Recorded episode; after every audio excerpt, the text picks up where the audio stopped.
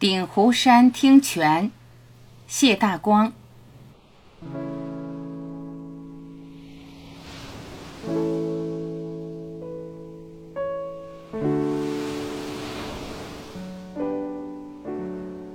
从肇庆市驱车半小时左右，便到了东郊风景名胜鼎湖山。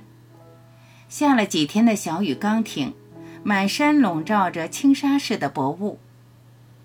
过了韩翠桥，就听到淙淙的泉声。进山一看，草丛石缝，到处都涌流着清亮的泉水。草峰林茂，一路上泉水时隐时现，泉声不绝于耳。有时几股泉水交错流泻，遮断路面，我们得寻找着垫脚的石块，跳跃着前进。越往上走，树越密，绿荫越浓。湿漉漉的绿叶犹如大海的波浪，一层一层涌向山顶。泉水引到了浓荫的深处，而泉声却更加清纯悦耳。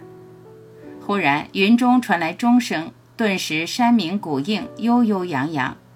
安详厚重的钟声和欢快活泼的泉声，在雨后宁静的暮色中汇成一片美妙的音响。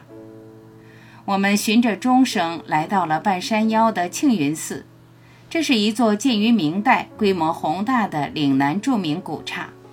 庭院繁花似锦，古树参天，有一株与古刹同龄的茶花，还有两株从斯里兰卡引种的有两百多年树龄的菩提树。我们决定就在这座寺院里借宿。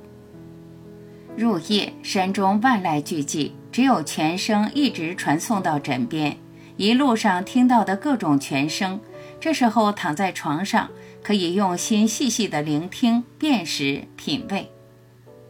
那像小提琴一样轻柔的，是草丛中流淌的小溪的声音；那像琵琶一样清脆的，是在石缝间跌落的涧水的声音；那像大提琴一样厚重回响的，是无数道细流。汇聚于空谷的声音，那像铜管齐鸣一样雄浑滂沱的，是飞瀑急流跌入深潭的声音。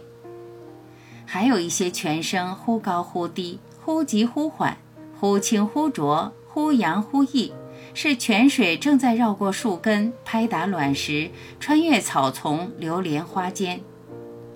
朦胧中，那滋润着鼎湖山万木。孕育出蓬勃生机的清泉，仿佛汩汩地流进了我的心田。